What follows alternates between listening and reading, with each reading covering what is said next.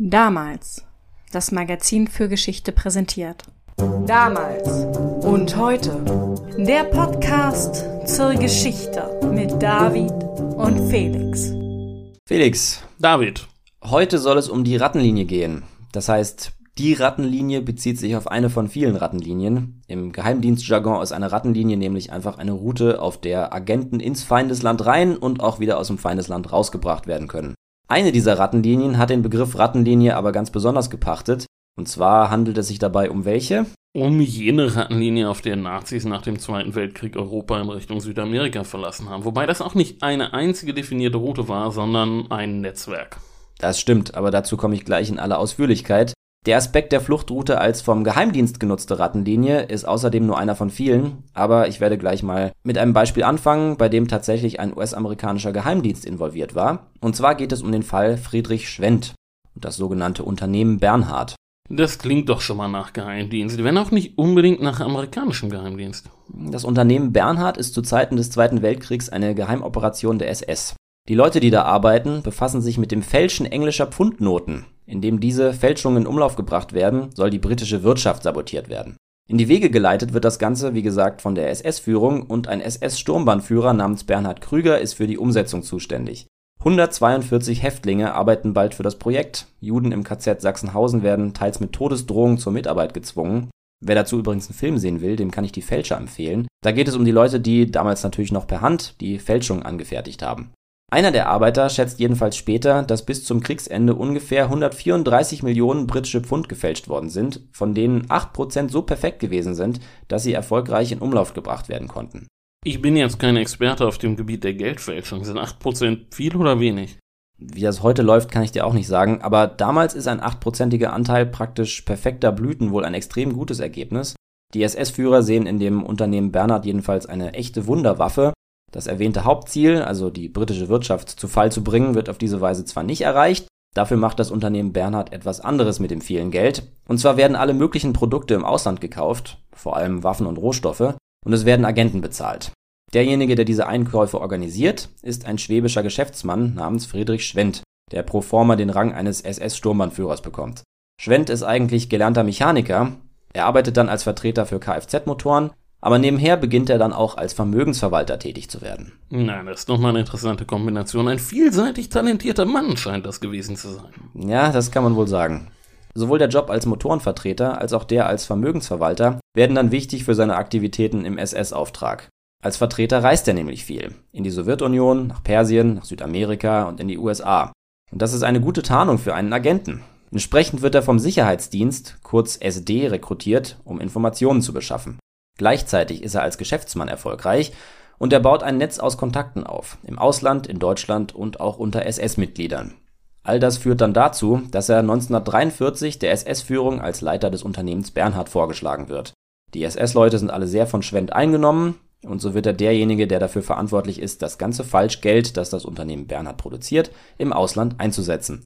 Sein Hauptquartier ist erst in Abazzia, dann in Triest und dann in Meran.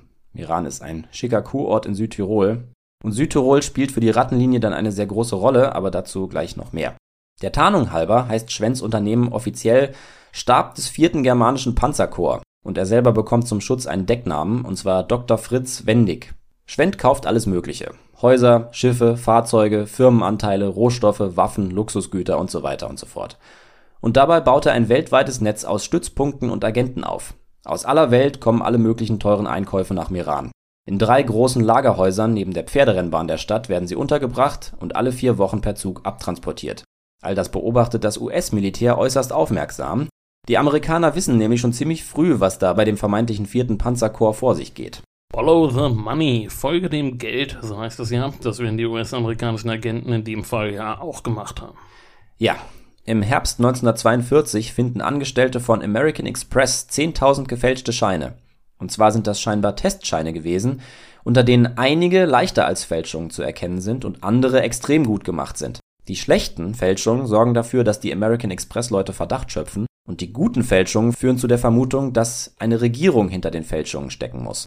So kommt man dem Unternehmen Bernhard und damit Schwendt auf die Spur. Bis März 1945 gibt es beim US-Militär ganz genaue Angaben zu seinem Hauptquartier. Und als das Nazi-Regime dann untergeht, sichern sich die Amerikaner Schwens Dienste, tippe ich jetzt mal. Weil irgendwann muss er denn ja mit Geheimdiensthilfe in Südamerika landen. Richtig, sie holen ihn auf ihre Seite. Das heißt, Schwendt und Konsorten haben früh damit begonnen, sich Auswege offen zu halten. Der Zusammenbruch kommt ja nicht gerade unerwartet.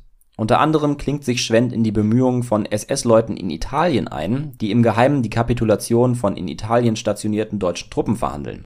Auf amerikanischer Seite leitet diese Verhandlungen der Leiter des US-Geheimdienstes in der Schweiz, ein gewisser Alan Dulles, der spätere CIA-Direktor. In früheren Folgen ist er schon mal aufgetaucht. Diese Geheimverhandlungen tragen den Namen Operation Sunrise und die US-Geheimdienstleute sind immer wieder zur Stelle, wenn es darum geht, ihre deutschen Verhandlungspartner in den kommenden Jahren zu schützen, wenn auch nicht notwendigerweise immer mit Erfolg. Entsprechend hatte auch Schwendt bei den Amerikanern einen Stein im Brett, sicherlich hilfreich in der Nachkriegszeit. Richtig. Dass die Geheimdienstleute ihn mit der Operation Sunrise in Verbindung bringen, ist ein großer Vorteil. Aber noch wichtiger sind das Kapital und das Netzwerk, über die er verfügt. Er hat überall seine Leute und Stützpunkte und die lassen sich natürlich vielfältig einsetzen. Zum Beispiel, um Flüchtlinge aus dem Land zu schleusen. Ganz genau. Und genau das passiert in den Nachkriegsmonaten. NS-Leuten, die es für angeraten halten, schnell das Weite zu suchen, werden Fluchtwege geöffnet. Eine zentrale Rolle spielt dabei einer von Schwens Leuten, der sich unter dem Decknamen Jag van Harten als Delegierter des Roten Kreuzes ausgibt und als solcher Passierscheine ausstellt. Was es mit dem Roten Kreuz und diesen Passierscheinen auf sich hat, davon erzähle ich gleich noch mehr. Jedenfalls können auf diese Weise SS-Leute das Land verlassen, aber nicht nur SS-Leute, und das ist wirklich das Außergewöhnliche am Unternehmen Bernhard, sondern auch Juden, die auf dem Weg nach Palästina sind. Van Harten heißt nämlich eigentlich Julius Levi. Er ist Jude und nimmt schnell mit jüdischen Flüchtlingsgruppen Kontakt auf, um ihnen die Ausreise zu ermöglichen. Er ist auch nicht der einzige Jude in Schwens Netzwerk. So fliehen also in den Nachkriegsmonaten sowohl Nazis als auch Juden mit Hilfe des Unternehmens Bernhard aus Europa. Aber dann wird Levi vom US-amerikanischen Counterintelligence Corps, kurz CIC, verhaftet. Die wissen, dass er ein SS-Agent ist und wegen Kriegsverbrechen gesucht wird, aber sie nehmen ihn in ihre Dienste. Weil seine Dubiosität in Geheimdienstkreisen natürlich als Talent gelten darf. Und denn dürfte es ja auch nicht mehr lange gedauert haben, bis Schwendt die Seiten gewechselt hat. Schwendt hat sich tatsächlich fünf Tage vorher einem US-Kommando in Tirol gestellt. Die Amerikaner ziehen die Schlinge um das Unternehmen Bernhard zu. Sie haben sich das lange genug angesehen und jetzt nehmen sie es hoch. Schwendt pokert ein wenig und sieht, was er rausschlagen kann, aber die Amerikaner wissen zu viel. Und so ist er gezwungen, ihnen im Tausch für seine Straffreiheit alles auszuliefern. Er führt sie zu seinen Verstecken, wo Gold und Juwelen versteckt sind, und er legt alles offen, was sie wissen wollen. Danach kommt er auf die Gehaltsliste des CIC und heißt von nun an Major Kemp. Er wird als Lockvogel eingesetzt, um gesuchte Kriegsverbrecher aufzustöbern, aber in erster Linie soll er im Dienst des CIC die Operation Rattenlinie unterstützen. Das bedeutet letztlich einfach, dass er und seine Leute bereits Wege aufgebaut haben, die funktionieren, und dass man diese Wege nun eben auch dazu nutzen will, CIC-Agenten außer Landes zu bringen, wenn es notwendig ist. Ende 1946 geht Schwendt dann auch selber nach Südamerika, und zwar nach Argentinien, wo die meisten Nationalsozialisten landen, die in den folgenden Jahren Europa verlassen. In Argentinien ist Schwendt dann eine wichtige Anlaufstelle für alle flüchtigen Kriegsverbrecher und Massenmörder, die die Reise nach Übersee hinter sich gebracht haben. Sein Schwager, der eigentlich auch nach Argentinien ausreisen will, dann aber in Genua bleibt, übernimmt in Genua die gleiche Aufgabe. Da fahren die Schiffe nämlich in aller Regel ab, das heißt, da endet die Rattenlinie im Grunde, der Rest ist Ozean und Zielort. Also werden diese Reste des Unternehmens Bernhard dann zu einem Bestandteil der Rattenlinie. Aber es gibt denn ja auch noch andere Akteure, die Wege nach Südamerika gefunden haben. Werden die von den Geheimdiensten auch genutzt oder verlassen die sich voll und ganz auf Schwendt und sein Netzwerk? Die Flucht von Kriegsverbrechern ist tatsächlich von einer ganzen Reihe von Organisationen und Netzwerken befördert und durchgeführt worden. Dazu komme ich jetzt.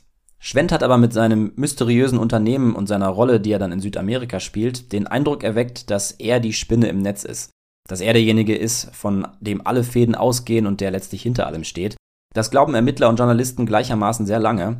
Damals geht man davon aus, dass eine geheimnisvolle Organisation Odessa die Flucht der Nazis steuert und auch den Grundstein für ein viertes Reich legen will. Das denkt man auch deshalb, weil der als Nazi-Jäger berühmt gewordene Simon Wiesenthal dahingehende Aussagen gemacht hat, aber in Wirklichkeit gibt es keine zentrale, alles überschauende Organisation, sondern ein dezentrales Durcheinander aus unterschiedlichen Gruppen, die teilweise nur wenige gemeinsame Ziele haben und aus reinem Kalkül heraus ähnliche Dinge tun.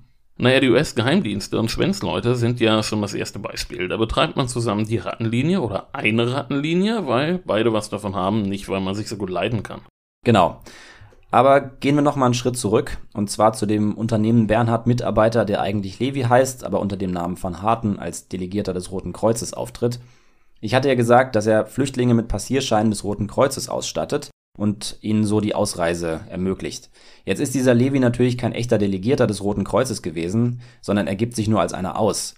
Das Verrückte ist, dass es einen Agenten wie Levi eigentlich gar nicht braucht, um ausreisewillige Verbrecher in den Besitz von Rotkreuzpapieren zu bringen, womit wir bei der Rolle des Roten Kreuzes angekommen wären. Im Krieg hat das Internationale Rote Kreuz die Aufgabe, die rechtmäßige Behandlung von Kriegsgefangenen sicherzustellen und zu überwachen. Wie das in der Praxis aussieht, ist von Kriegsschauplatz zu Kriegsschauplatz sehr unterschiedlich. Jedenfalls gibt es schon während des Krieges die Kritik, dass sich das Rote Kreuz nicht um zivile Opfer kümmert. Was es dafür das Rote Kreuz für Möglichkeiten gegeben hätte, will ich hier gar nicht erörtern. Wichtig ist aber, dass es bei einer Gelegenheit anders gemacht wird, und zwar in Ungarn. Stellt ein schwedischer Diplomat namens Raoul Wallenberg ein Rettungsprogramm für Juden auf die Beine. Unter anderem stellt er schwedische Papiere für sie aus. Diese Schutzpässe sind zwar eigentlich wertlos, aber mit der schwedischen Autorität dahinter, mit Unterschrift und Stempel, sind sie offiziell genug, dass die SS sie anerkennt. Die Schutzwirkung ist also echt. Und irgendwann folgt das Rote Kreuz diesem Beispiel Wallenbergs und stellt eigene Schutzpässe aus. Das bleibt im Vorgehen des Roten Kreuzes eine Randerscheinung kurz vor Kriegsende, aber sie wird richtungsweisend für das, was nach dem Krieg passiert. Das Rote Kreuz macht sich also daran, Pässe auszustellen, also Pässe von der Sorte, wie sie Schwänzleute denn unrechtmäßigerweise auch ausstellen. Für wen waren diese Pässe denn eigentlich gedacht? Weil Pässe, die dieser Levi ausgestellt hat, waren ja für Leute gedacht, deren Ausreise nicht erwünscht war, also für Leute, die letztlich fliehen wollten. Die Pässe sind in erster Linie für Deutsche gedacht. Das muss ich kurz erklären.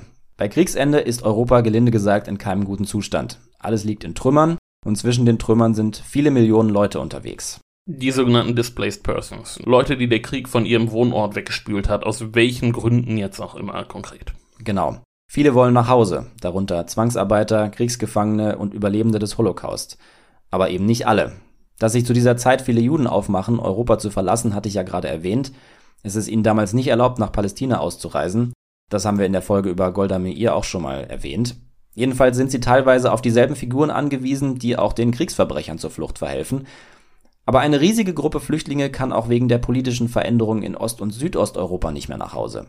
Darunter sind auch 12 Millionen sogenannte Volksdeutsche. Das heißt, die deutschsprachigen Bevölkerungsgruppen, die jetzt aus den frisch befreiten Ländern vertrieben werden. Im Westen sind sie erstmal in einer sehr schwierigen Lage und das liegt daran, dass sich niemand für sie zuständig fühlt. Eigentlich kümmern sich nämlich die alliierten Militärbehörden und die Relief and Rehabilitation Administration, kurz UNRRA, um die Flüchtlinge. Die UNRRA wird ab 1947 von der International Refugee Organization, kurz IRO, abgelöst. Aber wer auch immer die Organisation übernimmt, keiner fühlt sich für volksdeutsche Flüchtlinge verantwortlich, weil man in ihnen Täter und nicht Opfer sieht. Und da kümmert sich nun das Rote Kreuz. Konkret geht es unter anderem darum, ausreisewilligen Volksdeutschen Papiere auszustellen, die es ihnen erlauben, Einreisevisa zu beantragen. Und das klappt sehr gut. Alle relevanten Zielländer akzeptieren die Papiere und so wird es vielen Flüchtlingen möglich gemacht, in Übersee ein neues Leben zu beginnen. Und unter diese Flüchtlinge mischen sich dann auch die Kriegsverbrecher und Massenmörder. Genau. Es gab ja nun überall Militärbehörden der Alliierten. Haben die denn keinen Blick drauf gehabt, wie die Ausreise der Deutschen organisiert wird? Sie sind nicht involviert. Das Rote Kreuz macht das wirklich alles alleine. Und die Mitarbeiter dort sind erstens auf so eine Aktion kaum vorbereitet und zweitens sind es viel zu wenige. Die Flut an Anträgen ist viel zu groß, als dass man da zuverlässige Mechanismen zur Identitätsbestätigung etablieren könnte, zumal der Krieg ja auch wirklich oft Nachweise zerstört hat. Mit anderen Worten ist es gar nicht so schwer, dem Roten Kreuz gegenüber falsche Angaben zu machen. Beziehungsweise für das Rote Kreuz sehr schwer, Angaben zu überprüfen, denn steht der neuen Identität also nichts im Wege. Zumindest nicht viel. Eine Zeit lang werden zum Beispiel Zeugen verlangt, die die Angaben bestätigen sollen, aber wer mit Kameraden abhaut, hat die Zeugen gleich mit zur Hand. Insgesamt ist es wirklich leicht, mit Hilfe des Roten Kreuzes eine neue Identität anzunehmen. Aber da hört die Hilfe nicht auf. Wer tatsächlich Angst davor hat, die Militärbehörden könnten sich einmischen oder wer vielleicht sogar untergetaucht ist, kann sich auf die Unterstützung einer nicht geringen Anzahl katholischer Geistlicher verlassen. Besonders wichtig ist diesbezüglich zum einen die sogenannte Klostertour, der Begriff stammt von Wiesenthal, bei der gesuchte NS-Verbrecher von der österreichisch-italienischen Grenze aus auf ihrer Reise bis nach Rom oder Genua immer überall in Klöstern unterkommen können. Und zum anderen gibt es Männer wie Bischof Alois Hudal oder den Priester Krunoslav Draganovic, die Identitätsbestätigung vornehmen. Soll heißen, Wer vorhat, sich beim Roten Kreuz Papiere ausstellen zu lassen, geht vorher zu bestimmten Büros, zum Beispiel in Rom, und lässt sich da kirchlich bescheinigen, dass er ist, wer er vorgibt zu sein. Mit dem Schrieb läuft er dann zum Roten Kreuz und das Rote Kreuz stellt ohne weitere Prüfung das gewünschte Dokument aus. Und jetzt Werbung. Wir möchten euch heute auf einen anderen Podcast aus dem Konradin Verlag hinweisen. Im Bild der Wissenschaft Podcast spricht der Wissenschaftsjournalist Tim Schröder mit Wissenschaftlerinnen und Wissenschaftlern über spannende Fragen aus verschiedensten Forschungsbereichen. Wie kann die Wissenschaft helfen, die Herausforderungen unserer Zeit zu meistern? Was werden die nächsten großen Innovationen? Und was gibt es auf der Erde und im Universum noch zu entdecken? In der ersten Folge geht es um Hacking und die Frage, wie man sich vor Hackerangriffen schützen kann. Die könnt ihr jetzt auf allen Podcast-Plattformen hören. Einfach nach Bild der Wissenschaft Podcast suchen oder ihr findet ihn auch auf der Website wissenschaft.de. Und weiter geht's. Also lagert das Rote Kreuz die Background-Checks an die Kirche aus. Du meinst ja, dass man auch über das Rote Kreuz direkt nicht unbedingt mit großen Hindernissen rechnen musste, aber so ist das natürlich noch ein bisschen einfacher. Ja, im Grunde funktionieren die kirchlichen Schreiben beim Roten Kreuz genauso wie die Papiere vom Roten Kreuz in den Konsulaten. So wie die Rotkreuzpapiere eigentlich keine festgeschriebene Funktion haben, aber von den Konsulaten akzeptiert werden, weil man dem Roten Kreuz vertraut, so haben auch die kirchlichen Identitätsbestätigungen eigentlich keine festgeschriebene Funktion, werden aber vom Roten Kreuz blind akzeptiert, weil was von einem Bischof kommt oder von einer Unterabteilung der päpstlichen Flüchtlingshilfe, das stellt man eben nicht in Frage. Also ist der sicherste Weg für die meisten flüchtigen Verbrecher, sich erstmal bei den entsprechenden Geistlichen zu melden. Ja. Die beiden genannten sind da auf jeden Fall eine gute Wahl. Bischof Hudal ist Österreicher und hat 1923 den ersten großen Karrieresprung hingelegt, als er zum Rektor des Collegio Teutonico di Santa Maria dell'Anima ernannt worden ist. Damit ist er der oberste Geistliche der Auslandsdeutschen in Italien. Er ist früh vom Nationalsozialismus begeistert und sucht entsprechend in seiner Funktion die politische Verbindung nach Deutschland dann ab 1933 mit noch größerer Wirkmächtigkeit, da wird er nämlich zum Bischof ernannt, und er bekommt den Ehrentitel päpstlicher Thronassistent. Hudal will, wie er sich ausdrückt, Hitlers Diener und Herold im Ausland sein. Sein Ziel ist es, den Nationalsozialismus christlich zu machen und als Waffe gegen den Kommunismus einzusetzen. Er will die vermeintlich christlichen Fundamente des Nationalsozialismus in einem Buch vorstellen, und diese Idee stellt er dem Papst vor. Aber Papst Pius XII. hält von der Idee überhaupt nichts, er erwidert Hudal, Zitat, da machen Sie schon den ersten Fehler. Es gibt keinen Intellekt in dieser Bewegung. Es ist nur massiver Materialismus. Zitat Ende. Aber Hudal ist egal, was der Papst denkt. Er schreibt sein Buch und er schickt es an Hitler mit der Widmung, Zitat, dem Siegfried deutscher Größe. Zitat Ende. Und während der Papst und fast alle anderen Entscheidungsträger in der katholischen Kirche auf Abstand zum Nationalsozialismus gehen und ihn weltanschaulich bekämpfen wollen, kennt Hudals Begeisterung für einen christlichen Nationalsozialismus weiterhin keine Grenzen. Und das bleibt auch bis zum Ende so. Also ist er ein natürlicher Verbündeter und Helfer der notgeratenen Kriegsverbrecher. Ja, Hudal macht sich aktiv daran, schwer belastete NS-Leute in Sicherheit zu bringen. Solche Leute braucht die Rattenlinie. Hudal ist mir natürlich ein Begriff als Direktor der Delanima, die ihre Ursprünge im Mittelalter hat und auf eine Bruderschaft zurückgeht, die sich um die Nöte deutschsprachiger in Rom gekümmert hat. Der erste Eintrag im Bruderschaftsbuch ist übrigens Nikolaus Tituli Sancti Petri ad Vincula Presbyter Cardinales de Cusa, Deutsch Kardinal Nikolaus von Kus, den ich hier schon mal erwähnt habe, als mein Spezialgebiet. Begraben ist Alois Hudal übrigens auf dem Friedhof der anderen mittelalterlichen Bruderschaft, die sich um Deutsche in Rom gekümmert hat, auf dem Campus Santo Teutonico, der nicht im Vatikan liegt, aber um auf den zu kommen, man durch den Vatikan durchgehen muss. Der Besuch lohnt sich aber. Ihr müsst dafür einfach auf Deutsch, das ist wichtig, die Schweizer Gardisten ansprechen, die links vor dem Petersdom stehen und sie bitten euch durchzulassen, weil ihr den Friedhof angucken wollt.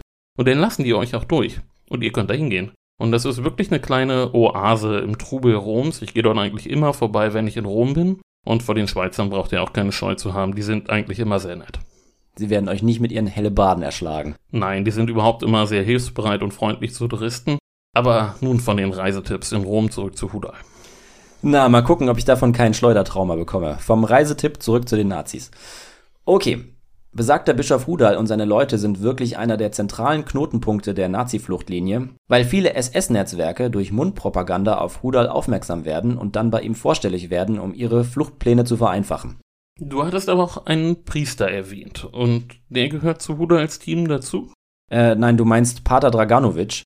Der ist eine wichtige Figur im faschistischen Kroatien der Ustascha gewesen. Da ist er im sogenannten Büro für Kolonisation tätig Besonders geht es ihm da um die katholische Missionierung Bosniens. Später wechselt er dann nach Rom ans kroatische Nationalkolleg. Das bringt er auf Ustascha-Linie und als dann 1945 auch das Ustascha-Regime zusammenbricht, macht er sich daran, die Flucht von Kroaten zu organisieren, die vor dem neuen kommunistischen Regime fliehen. Das macht er letztlich auf die gleiche Weise wie Bischof Hudal. Im Gegensatz zu Hudal steht Draganovic aber auch auf der Gehaltsliste des US-Geheimdienstes CIC. Ach, tatsächlich. Ja, ab 1947. Na gut, die Amerikaner greifen halt auf bestehende Strukturen zurück, um ihre eigene Rattenlinie aufzubauen. Genau. Wie auch beim Unternehmen Bernhard klinken sie sich einfach in Systeme ein, die schon fertig sind und genutzt werden können. Ja, verstehe. Aber unabhängig von den US-Geheimdiensten bauen jetzt Hudal, Draganovic und andere Gestalten diese Fluchtlinie auf, die wohl auch sehr auf Hilfeleistung anderer Geistlicher beruht. Du hast ja vorhin von Klosterroute oder Klostertor gesprochen. Was sind das alles für Mönche und Priester, die da so beherzt dabei sind, Nazis zur Flucht zu verhelfen? Tja, das ist im Einzelfall meistens nicht so leicht zu sagen, aber im Großen und Ganzen kann man die Frage damit beantworten, dass Teile der Kirche sich sehr früh im Kalten Krieg befinden, viel früher als die Westalliierten. Es gibt ja diese Phase zwischen Kriegsende und Kaltem Krieg, in der noch nicht ganz klar ist, wie sich Osten und Westen von jetzt an zueinander verhalten werden. Du hast es in der Käferfolge und auch in der zu Otto von Habsburg erwähnt. Die Amerikaner denken in dieser Zeit darüber nach, Deutschland in ein Agrarland zu verwandeln. Der Sowjetunion gegenüber verhält man sich noch nicht feindselig. Entsprechend werden auch sowjetische Kriegsgefangene meistens sang- und klanglos in die Heimat zurückgeführt, wo sie als Verräter entweder ins Lager kommen oder umgebracht werden. Viele Kirchenleute haben den Kommunismus ja schon zu Kriegszeiten für eine gewaltige Bedrohung gehalten.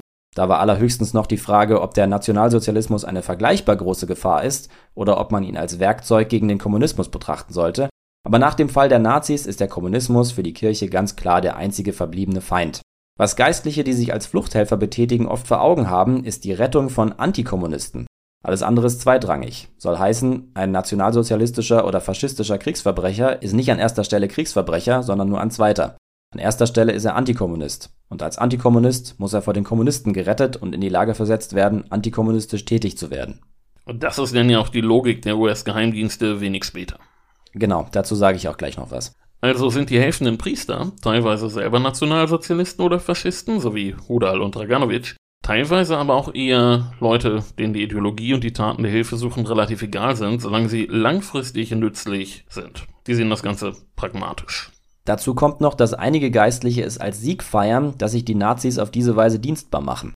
Im Nationalsozialismus sind ja sehr viele Katholiken aus der Kirche ausgetreten, gerade in den Reihen der Führungsriege haben alle ihren Glauben an den Nagel gehängt, der Zusammenbruch des Regimes ist für die meisten katholischen Geistlichen ein Triumph. Für sie ist das das Ende eines heidnischen Reiches mit unchristlichen Kulten. Die tief gefallenen NS-Verbrecher jetzt wieder aufzunehmen, wird deshalb durchaus als Sieg verstanden. Die Sünder kommen zurück in den Schoß der Kirche und stellen sich in ihren Dienst. Um das extra deutlich zu machen, werden häufig Wiedertaufen durchgeführt. Das ist kirchenrechtlich gar nicht so einfach, weil zweimal taufen geht eigentlich nicht oder zumindest nur in ganz bestimmten Fällen, nämlich wenn es bei der Ersttaufe irgendwas zu beanstanden gab. Aber bei der Einreihung der Nazis macht man das anders. Sie sind die Heretiker des 20. Jahrhunderts und sie zurückzugewinnen ist ein großer Sieg, so die Wahrnehmung vieler christlicher Fluchthelfer. Also Seelenernte und Kommunistenkampf. Richtig. Dass die Fluchtroute ausgerechnet quer durch Italien verläuft, ist ja natürlich auch ein Vorteil in dem Fall. Passt auch zur Machtdemonstration einer triumphierenden Kirche. Die mörderischen Heiden ziehen reuevoll von Kloster zu Kloster und werden dann mit kirchlichem Segen in die Freiheit entlassen. Nur in der Praxis dürfte mit all dem ja wohl höchst selten eine spirituelle Wende einhergegangen sein. Nein, die SS-Leute lassen das eher über sich ergehen oder sie tun es aus Dankbarkeit, aber gläubige Katholiken werden sie nicht. Ob das die Geistlichen besonders erstaunt oder verärgert hätte, wage ich allerdings zu bezweifeln. Die Rolle der flüchtenden Nazis bleibt strategisch ja dieselbe. Sie sind Antikommunisten und sollen sich entsprechend nützlich machen können. Da deckt sich das Ziel der Priester mit dem der US-Agenten später. Aber lass mich jetzt etwas zur Route selbst sagen. Wir hatten schon von der Klostertour gesprochen. Die Frage ist natürlich, warum gerade dieser Weg? Man hätte ja theoretisch von jedem Hafen aus fliehen können. In der Praxis ist es einfach so, dass die bürokratischen Hürden in Titos Jugoslawien oder im von den Alliierten besetzten Deutschland oder Österreich einfach zu hoch sind. Das ist für viele, die ausreisen wollen, ein wichtiger Punkt, aber für flüchtende Verbrecher ist es absolut ausschlaggebend. Es geht also über die Alpen und von dort geht es dann besonders nach Genua, wo der wichtigste Ausreisehafen ist, und nach Rom. Für die Rattenlinie ist außerdem Südtirol sehr wichtig. Das hatte ich ja vorhin kurz erwähnt. Und zwar ist Südtirol in vielerlei Hinsicht ein besonderer Fall. Erstens liegt es natürlich auf dem Weg. Zweitens ist gerade da die katholische Kirche sehr hilfreich, weil sie seit Jahren mit Nationalsozialisten durchsetzt ist. Und drittens ist die Bevölkerung sehr freundlich durchreisenden Deutschen gegenüber, weil es schon lange den Wunsch gibt, nicht mehr zu Italien zu gehören. Außerdem muss man sagen, ist die Gegend auch sehr schön. Ja, du warst ja damals mit dem Kolloquium, ne? Richtig, und auch eine ganze Weile in verschiedenen Archiven hat mir sehr gut gefallen damals. Sehr schöne Orte, sehr angenehmes Klima und dort trifft die österreichische auf die italienische Küche, was eine sehr gute Kombination ist. Politisch ist das allerdings wirklich keine einfache Gegend und man merkt das auch, wenn man im Archiv arbeitet, dass da politische Entwicklungen der letzten 100 Jahre deutlich ihre Spuren in den Beständen hinterlassen haben. Da wurden häufig Kisten mit Archivalien hin und her transportiert und zum Beispiel liegen da immer noch mittelalterliche Handschriften in Umzugskisten mit provisorischen Signaturen. Ja, ich erinnere mich, du hast es mir erzählt damals. Ich bin da nur mal mit dem Zug durchgefahren, Richtung Venedig von München aus. Du hast aber auf jeden Fall recht mit dem politischen Wirrwarr. Staatsrechtlich ist Südtirol seit der Zeit nach dem Ersten Weltkrieg eine schwierige Angelegenheit. Damals geht es dem einstürzenden Österreich-Ungarn abhanden und wird 1920 von Italien annektiert. Unter Mussolini wird die deutsche Bevölkerung unterdrückt, an den Schulen wird Deutschunterricht verboten, sogar Deutschsprechen in der Öffentlichkeit wird untersagt, deutsche Familiennamen werden italienisiert und massive Einwanderung aus Italien setzt ein. Als Hitler dann an die Macht kommt, versprechen sich viele Südtiroler Hilfe von ihm, aber Hitler ist das Bündnis mit Mussolini wichtiger. Viele Südtiroler wandern ins Reich ab. Nach dem Krieg ist eigentlich immer noch nicht ganz klar, wie es weitergehen soll, und das macht es für viele Nazis auf der Flucht sehr attraktiv, sich als Südtiroler auszugeben. Dann gelten sie nämlich als Volksdeutsche und können sich vom Roten Kreuz helfen lassen. Wenn man also über Südtirol Richtung Rom oder Genua reist und dabei eine Weile da untertaucht, dann kann man sich auch gleich eine Südtiroler Identität zulegen. Ganz genau. Wie gesagt, die Bevölkerung hat eine ziemliche Wut auf die Italiener. Ein Bauer oder ein Schankwirt würde also nie zu den Karabiniere gehen, selbst dann, wenn er kein Nationalsozialist ist. Einige Nazis bleiben auch längere Zeit in Südtirol, tauchen da auf einem Gehöft unter und verdingen sich im Dienste eines Bauern, um Geld für die Auswanderung zu sparen. Verstehe. Und dann geht's mit Hilfe der Papiere vom Roten Kreuz Richtung Argentinien, in den meisten Fällen zumindest. Ja. Von den NS-Leuten, die aus Europa fliehen, landen die meisten in Argentinien. Es bleiben aber tatsächlich auch einige in Italien hängen, und man darf auch nicht vergessen, dass der Großteil überhaupt nirgendwohin flieht, sondern schlicht in Deutschland bleibt. Aber ja, für die, die fliehen, ist Argentinien das wichtigste Ziel. Das liegt schlicht daran, dass Argentinien damals für Auswanderer aus Deutschland und Italien generell sehr attraktiv ist.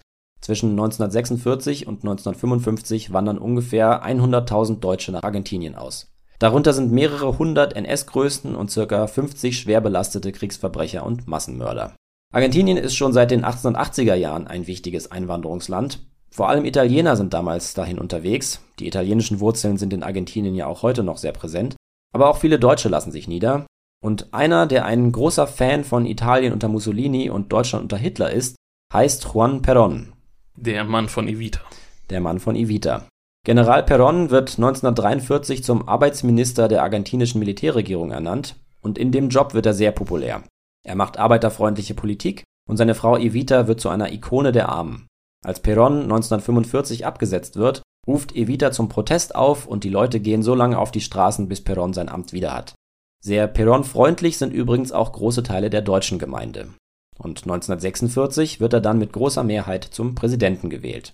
Perón ist wie gesagt kein großer Feind von Hitler und Mussolini gewesen, aber wahnsinnig betrübt über den Zusammenbruch ihrer Herrschaft ist er wahrscheinlich auch nicht, denn er erkennt die Chance, ein Heer aus hochqualifizierten Fachkräften nach Argentinien zu holen und mit ihnen die argentinische Wirtschaft auf ein ganz neues Niveau zu heben. Mit seinem Fünfjahresplan setzt er massiv auf Einwanderung aus Deutschland und Italien. Das ist natürlich clever. Also der Plan ist, deutsche Fachleute zur Auswanderung zu bewegen und mit deren Hilfe zu den großen Industriestaaten aufzuschließen. Argentinien war ja nach dem Zweiten Weltkrieg auch in einer wirklich guten Ausgangslage. Es war vom Krieg verschont geblieben und ein sehr reiches Land. Der Lebensstandard dort war wirklich hoch. Wir haben die Entwicklung Argentiniens auch in der Folge zum Falklandkrieg schon mal relativ ausführlich behandelt. Ja. In Deutschland sehen die Behörden Perons Offensive sehr kritisch. Es wird davor gewarnt, so mir nichts, dir nichts alles stehen zu lassen und über den Atlantik zu schippern. Klar, sowas nennt man auch Brain Drain. In Deutschland soll ja Wiederaufbau betrieben werden. Da braucht man die Leute selber. Und in der Hinsicht ist ja wahrhaftig nicht nur Argentinien aktiv. Die Alliierten sind besonders eifrig dabei, Top-Wissenschaftler abzuwerben. Die Besten der Besten gehen in die USA, nach England oder zu den Sowjets, wobei die Sowjets dabei lieber Zwang einsetzen als verlockende Angebote. Argentinien geht da eher in die Breite. Perons Angebot soll in erster Linie die mittleren Chargen ansprechen. Jedenfalls gibt es in dieser Zeit noch kein argentinisches Konsulat in Deutschland, deshalb läuft alles über die Behörden in Italien. Also noch ein Grund, warum die Auswanderungsroute über die Alpen verläuft. Wer nach Argentinien will, kann das von Deutschland aus gar nicht machen. Richtig. Du hattest die Zahlen ja schon genannt vorhin. Die Aktion war ja wirklich ein voller Erfolg für Perron. Äh, ja, genau. Ich hatte es vorhin gesagt, bis 1955 machen sich circa 100.000 Deutsche auf den Weg nach Argentinien. Dass darunter auch einige hundert sehr üble Gestalten sind, kümmert Perron wenig. Die fliehenden Nazis sind eine bekannte, aber hingenommene Nebenwirkung. Jetzt gibt es da allerdings den Vertrag von Chapultepec, das liegt in Mexiko. 1945 haben mehrere amerikanische Staaten auf Druck der USA diesen Vertrag unterzeichnet und sich darin verpflichtet, gegen die Achsenmächte vorzugehen. Dazu gehört zum Beispiel das Einfrieren von Konten, aber auch das Aufspüren von Feinden, die sich im Ausland verstecken. Man will die Einwanderung aus dem ehemaligen Dritten Reich sehr genau überwachen und Argentinien hält sich offensichtlich überhaupt nicht an diese Vorgabe. Die USA sind also sauer und beschweren sich lautstark. Das hat auch etwas damit zu tun, dass sie Perón gerne loswerden würden. Es verbreiten sich Geschichten über ein in Argentinien wiedererstehendes Viertes Reich, aber auch wenn es stimmt, dass viele hochrangige Nazis in Argentinien landen, so wird doch viel um diesen wahren Kern herumgesponnen. Perón jedenfalls kümmert sich darum überhaupt nicht und macht weiter wie gehabt. Wie gesagt, mit Erfolg. Nicht alle Projekte, an denen deutsche Fachleute in Argentinien arbeiten, werden ein Erfolg. Das argentinische Atomprogramm ist zum Beispiel auf dem Holzweg. Aber insgesamt läuft es, wie Perón sich das gedacht hat. Und das ist für die geflohenen Nazis natürlich ebenfalls super. Unabhängig mal von den Behauptungen aus den USA, dass da in Argentinien Hitler Deutschland seine Wunden leckt, wie sehen das denn die Nazis selber? Machen die sich Hoffnungen, die über ein sicheres und komfortables Leben jenseits von Gerichtssälen hinausgehen? Sie wollen sich letztlich nicht verstecken müssen. Und sie sind zufrieden, dass man ihnen in Argentinien das Gefühl gibt, sie auch haben zu wollen. Die Militärs sind zum Beispiel der Ansicht, dass man sie bei der argentinischen Armee nicht als Paria behandelt, sondern ganz im Gegenteil mit viel Respekt. Und so ist es in vielen süd- und mittelamerikanischen Staaten. Eine wichtige Rolle im Dritten Reich gespielt zu haben, schadet der Reputation nur unwesentlich. Teilweise werden Nazis bei der Einwanderung sogar ausdrücklich bevorzugt, aus Angst vor dem Kommunismus, so zum Beispiel in Panama. Also dieselben Motive wie bei den Helfern der Klostertour oder bei den US-Geheimdiensten. Ein Nazi ist erstmal ein zuverlässiger Antikommunist. Ja, genau. In Argentinien ist die offizielle Linie, wie gesagt, nicht so krass, aber in der pro-deutschen Einwanderungspolitik Perons sehen viele Nationalsozialisten doch einen Grund, auf einen echten Neuanfang zu hoffen. Nicht für das Reich, aber für sich selbst und für ihre Cliquen. Wie sich zeigt, zu Recht. Wiesenthal nennt die Personalabteilung bundesdeutscher Firmen in Argentinien, also von Siemens, Krupp, Volkswagen und so weiter, reine Nazinester. Haben sie also auch Käfer gebaut? So sieht's aus. Und an den argentinischen Unis kommen belastete Wissenschaftler unter. Perón stört das, wie gesagt, gar nicht. Aber es ist auch nicht sein Ziel, Nazis ins Land zu holen. Sie sind halt mit dabei. Aber das ist noch nicht die ganze Geschichte der argentinischen Rolle in dieser Sache. Es gibt nämlich einige Figuren in Perons Lager, die da etwas anders geartete Motive haben. Dazu gehört Perons Geheimdienstchef Rodolfo Freude. Der ist Deutsch-Argentinier und spielt eine Schlüsselrolle in einem Netzwerk aus Deutsch-Argentiniern und ehemaligen SS-Leuten, die Perons Politik dafür nutzen wollen, möglichst viele flüchtige NS-Größen und SS-Angehörige nach Argentinien zu holen. Die Anwerbungsbehörde bekommt da intern klare Anweisungen und entsprechendes Personal. Besonders wichtig ist der in Argentinien geborene Horst Carlos Fultner. Der ist SS-Hauptsturmführer gewesen, baut ab 45 Fluchtrouten für Kollegen und flieht dann 47 in das Land seiner Geburt. Da bleibt er aber nur kurz. Noch im selben Jahr wird er im Auftrag der argentinischen Regierung nach Italien geschickt, um sich in Genua nützlich zu machen. Mit der Unterstützung des argentinischen Geheimdienstchefs kann er denn jetzt also weiter Kollegen zur Flucht verhelfen, während er offiziell die Einwanderung deutscher und italienischer Fachkräfte organisieren soll. Ja, so ist es. In Genua unterhält Fultner auch guten Kontakt zu den Protagonisten der Klostertour, allen voran Bischof Hudal und Pater Draganovic. So vernetzen sich die Netzwerke untereinander. Die beiden Kleriker kann ja wirklich jeder gebrauchen, von den deutsch-argentinischen SS-Netzwerken bis zum amerikanischen Geheimdienst. Die sind für jede Fluchtroute zentral. Aber lass mich jetzt nochmal zum besagten US-Geheimdienst zurückkommen. Ich hatte ja anfangs beschrieben, wie sich der CIC die Dienste von Schwendt und seiner Operation Bernhard versichert hat. Und ich habe auch gesagt, dass Draganovic schon früh auf der CIC-Gehaltsliste gestanden hat, aber ich will noch ein paar Worte dazu sagen, wie es überhaupt dazu gekommen ist. Und zwar haben die US-Geheimdienste nach dem Kriegsende ein kleines Organisationsproblem. Es ist nämlich so, dass die meisten erfahrenen CIC-Agenten im Sommer 45 wieder nach Hause fahren. Der Krieg ist vorbei und die Veteranen werden zu Zivilisten. Aber dann bahnt sich ja schon der Kalte Krieg an. Und bei den Sowjets ist keiner nach Hause gegangen. Das heißt, den sowjetischen Profis stehen unerfahrene junge Rekruten gegenüber. Vor allem im Bereich Spionage hat man den Sowjets eigentlich nichts entgegenzusetzen. Aber Profis gibt es massenhaft. Und auf Arbeitssuche sind sie auch, weil die Arbeitgeber, soll heißen SD, Gestapo und so weiter, nicht mehr existieren. Also entsteht die Anwerbung dieser Leute auch aus einer gewissen Notlage heraus. Ja, und viele dieser Agenten sind auch sehr geschickt darin, ihre Möglichkeiten den US-Geheimdiensten gegenüber deutlich zu übertreiben.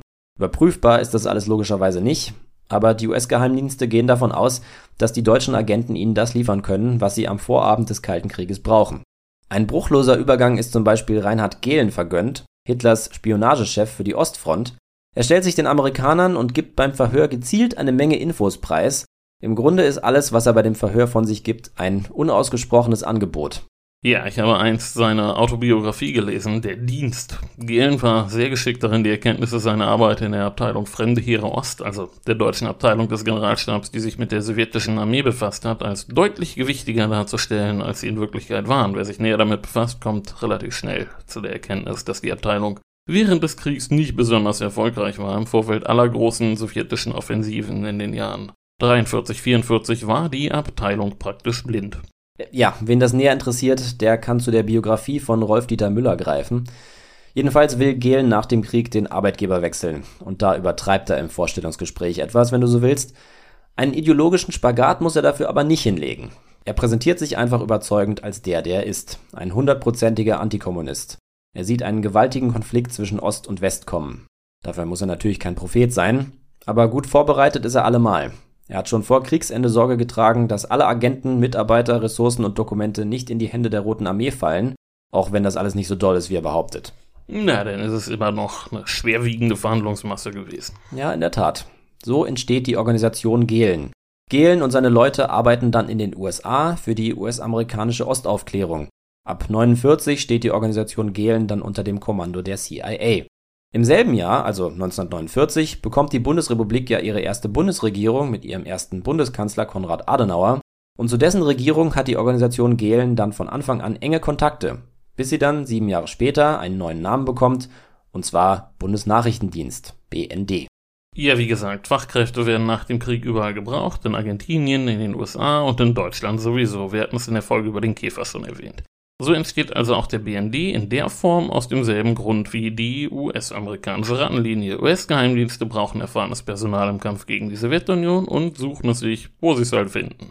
Genau.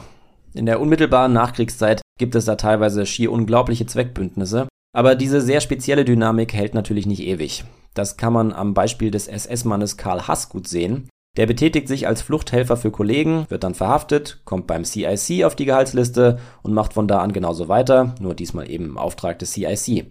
Als Hass dann 1953 vom CIC vor die Tür gesetzt wird, versucht er bei der Organisation Gehlen unterzukommen, aber die Wehrmachtsagenten haben keine Lust, mit einem SS-Agenten zusammenzuarbeiten.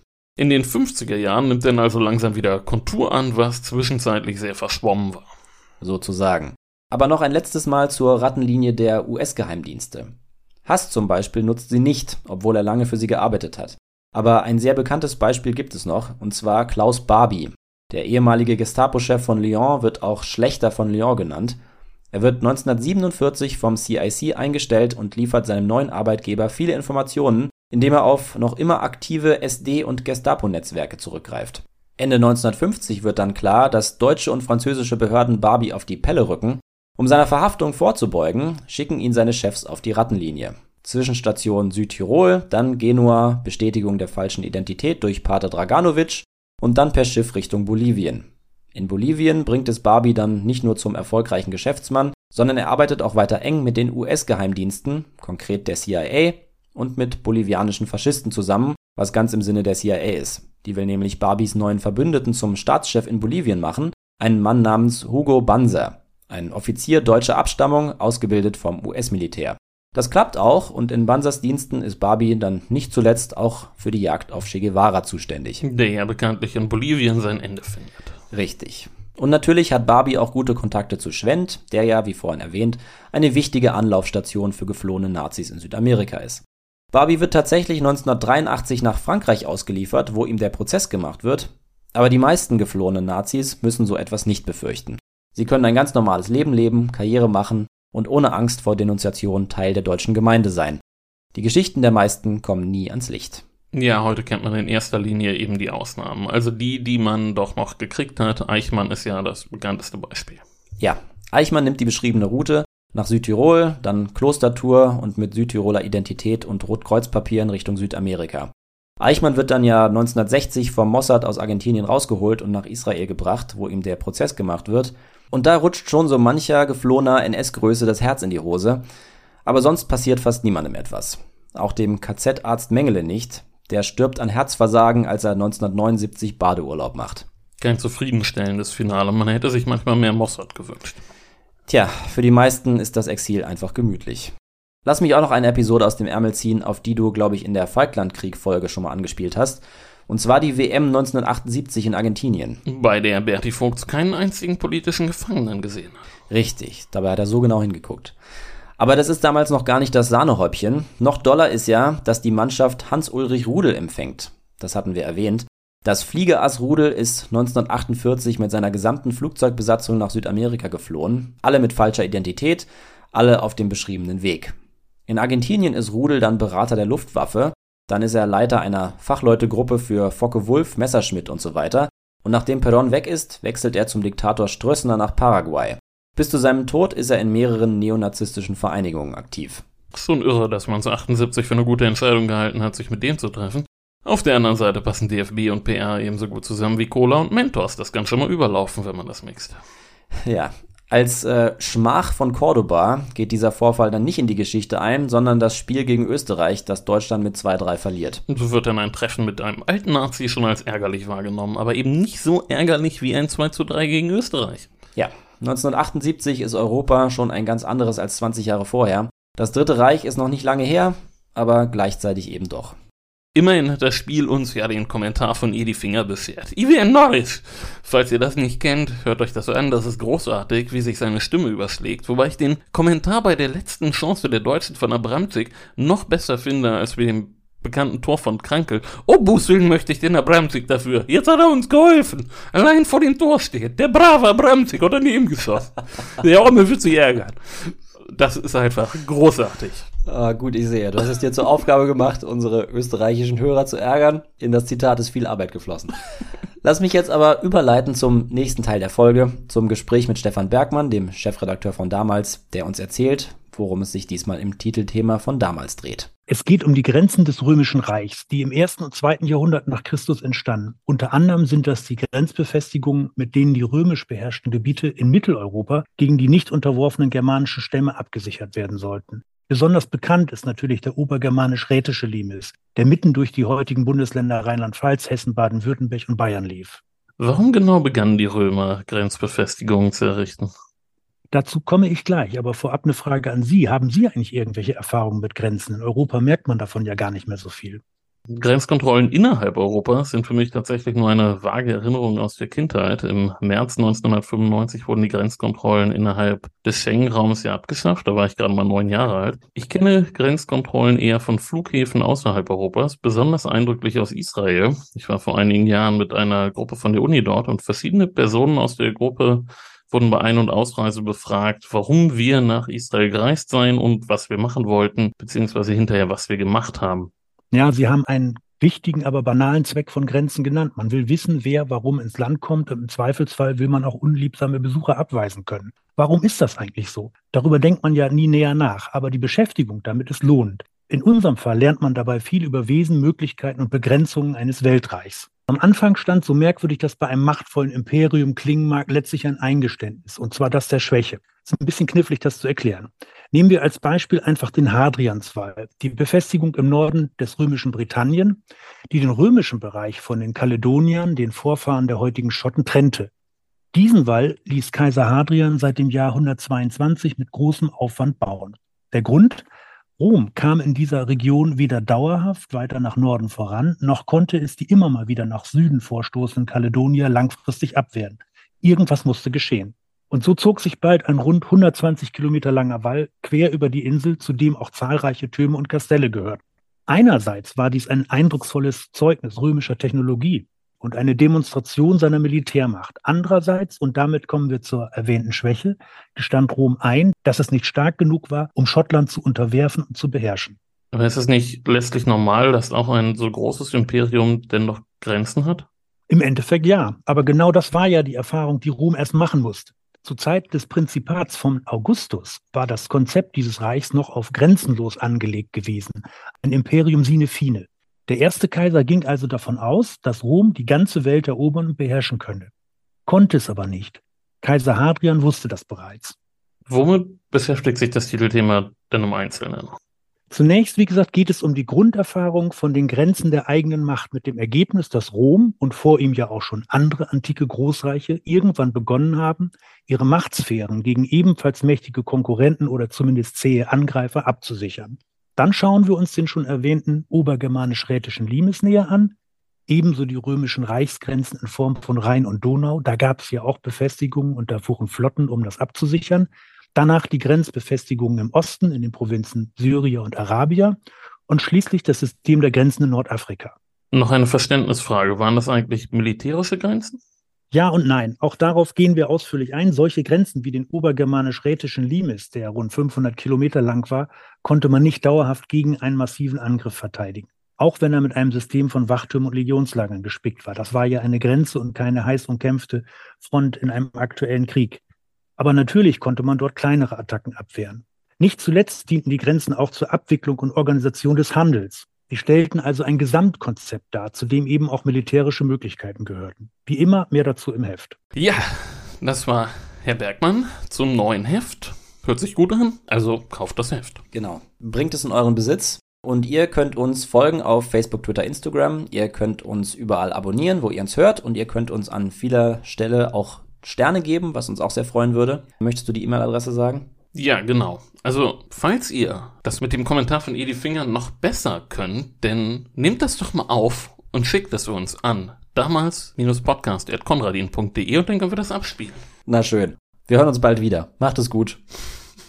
Ciao.